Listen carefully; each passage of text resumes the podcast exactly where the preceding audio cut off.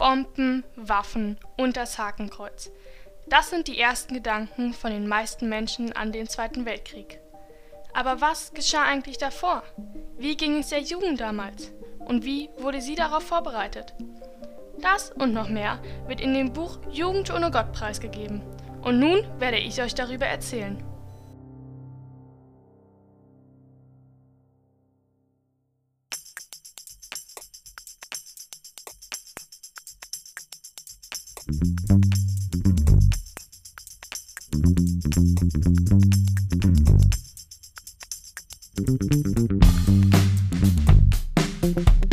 Dies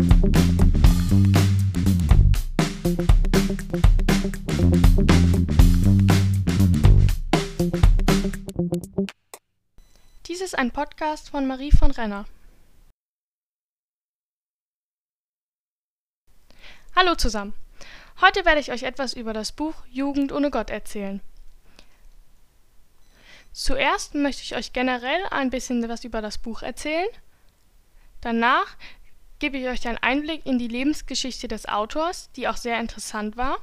Dann erzähle ich euch ein bisschen was über den Inhalt, damit ihr auch wisst, worum es in dem Buch geht. Und als letztes, warum dieses Buch zu einer meiner Lieblingsbücher geworden ist und warum ihr das unbedingt lesen solltet. Zuerst einmal ein paar grundlegende Informationen über das Buch. Jugend ohne Gott ist ein Antikriegsroman und wurde 1937 veröffentlicht und von Ödin von Horvath geschrieben. Es war ja die Zeit der Nationalsozialisten und damals gab es nicht viele Verlage, die antinationalsozialistische Bücher drucken wollten. Größtenteils fürchteten sie sich vor den Strafen. Es gab aber auch sogenannte Exilverlage, ein Beispiel ist hier der Surkamp Verlag, wo dann auch Jugend ohne Gott gedruckt wurde. Dazu gibt es aber später auch noch mehr.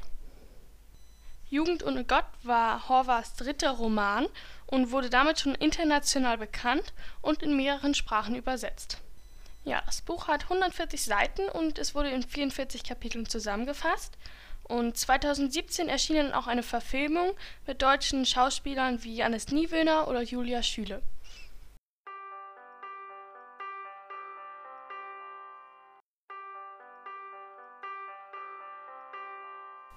Als zweites erst einmal etwas über den Autor.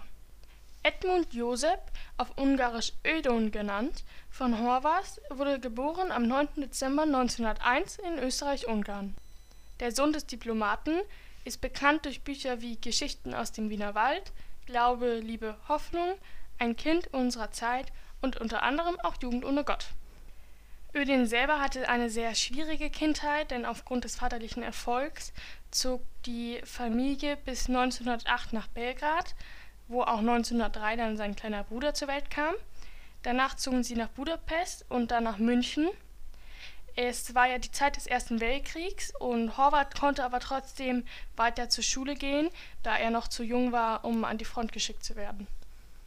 Horvath selber hat seine Kindheit einmal so beschrieben. Sie fragen mich nach meiner Heimat? Ich antworte, ich wurde in Fium geboren, bin in Belgrad, Budapest, Pressburg, Wien und München aufgewachsen und habe einen ungarischen Pass. Aber Heimat kenne ich nicht.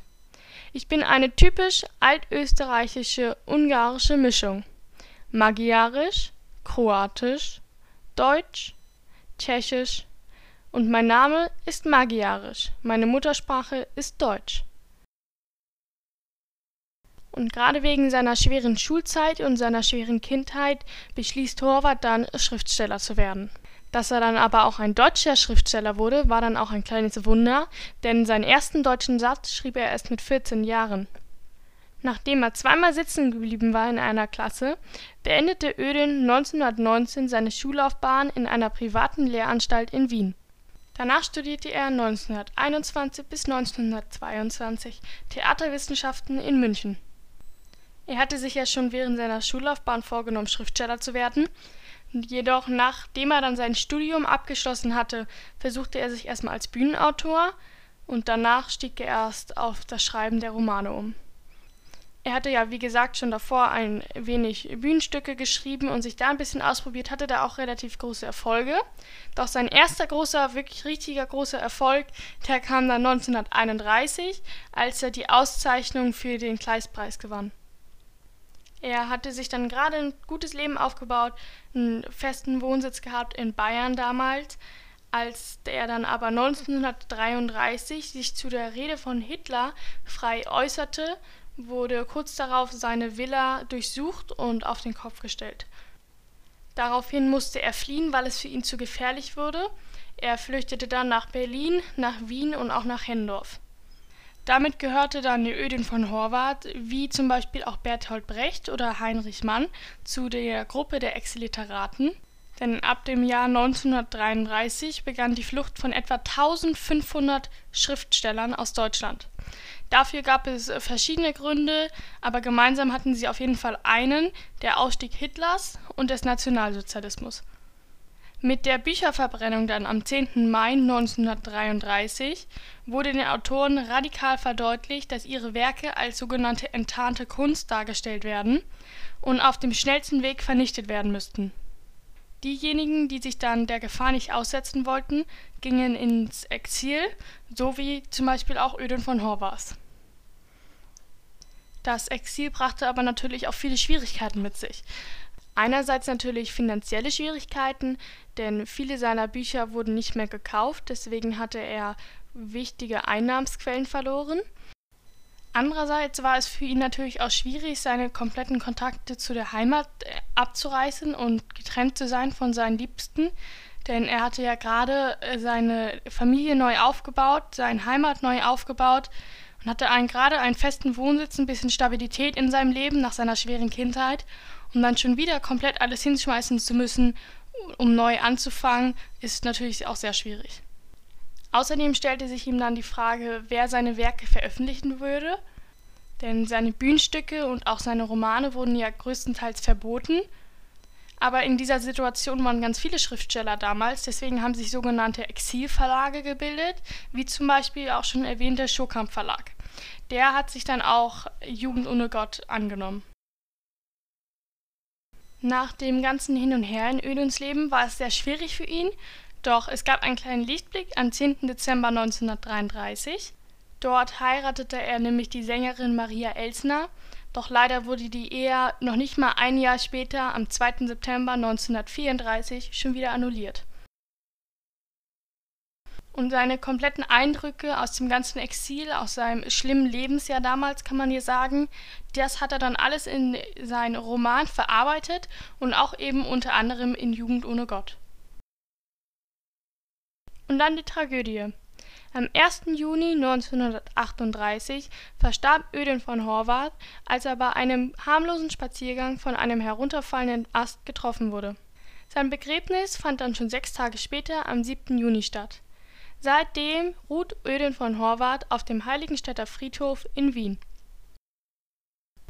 Ich würde sagen, das ist jetzt vielleicht eine ganz gute Überleitung. Jetzt kommen wir zum Inhalt.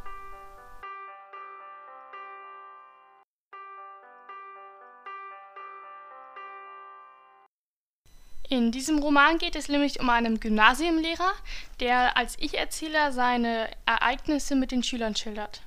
Die Schüler waren damals sehr geprägt von Macht und von den Medien, deswegen fiel es dem Lehrer auch schwer, einen passenden Grad dazu zu finden, was er gut findet und was die Medien sagen, weil er konnte als Lehrer natürlich nicht widersprechen, was im Radio erzählt wurde.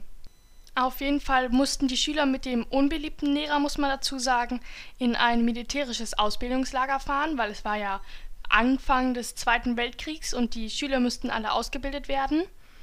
Und deswegen herrschte auch schon die ganze Zeit eine angespannte Stimmung, es herrschte ein sehr hoher Leistungsdruck und so kam es immer wieder zu Streitigkeiten. Und die Schüler waren alle so ungefähr um die 14 Jahre und der Höhepunkt war dann wirklich des Buches, dass ein Schüler ermordet aufgefunden wurde.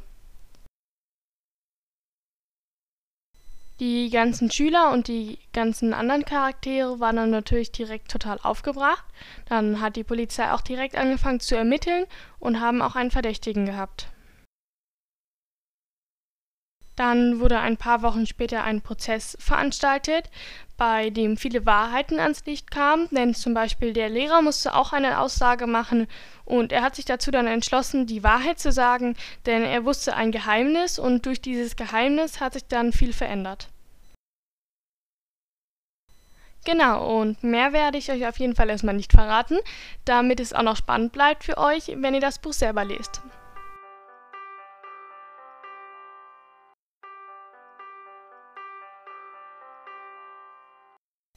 Jetzt fragt man sich natürlich, warum sollte ich dieses Buch lesen? Es ist ja vielleicht ähnlich wie andere Bücher. Aber was vielleicht an diesem Buch wirklich außergewöhnlich ist, dass wirklich ohne Scheu über die Masse an Mitläufer geredet wird, die es damals auch wirklich gab. Deswegen spricht auch der Lehrer in dem Buch die Schüler nur mit den Anfangsbuchstaben an. Also er nennt einen Schüler einfach nur N und der richtige Name wird in dem Buch gar nicht preisgegeben. Das verdeutlicht dann natürlich auch schon wieder die These, dass es damals einfach keine Individualität gab. Was ich auch noch besonders spannend fand, war, dass am Ende des Romans eine Gleichung aufgestellt wird. Der Lehrer stellt nämlich fest, dass Gott die Wahrheit ist. Wenn man das dann so drauf auf den Titel bezieht, müsste der Titel ja eigentlich heißen Jugend ohne Wahrheit. Und das macht für mich dann natürlich das Buch noch einmal viel spannender. Also eine kleine Schlussfolgerung. Warum solltest du das Buch auf jeden Fall lesen? Zum einen ist es total spannend. Es gibt die Gedanken, die Charaktere und die Lieblosigkeit auf jeden Fall der Jugend damals preis. Und es ist auf jeden Fall gut für zwischendurch, denn es hat ja nur 140 Seiten. Damit lässt es sich schnell und einfach lesen. Man möchte auch gar nicht mehr aufhören zu lesen, denn die Kapitel sind relativ kurz gehalten und die Kapitelüberschriften sind immer so formuliert, dass man sie erst verstehen kann, nachdem man das Kapitel gelesen hat. Also, wenn ihr mal das Buch selber lesen wollt, dann wünsche ich euch auf jeden Fall sehr viel Spaß.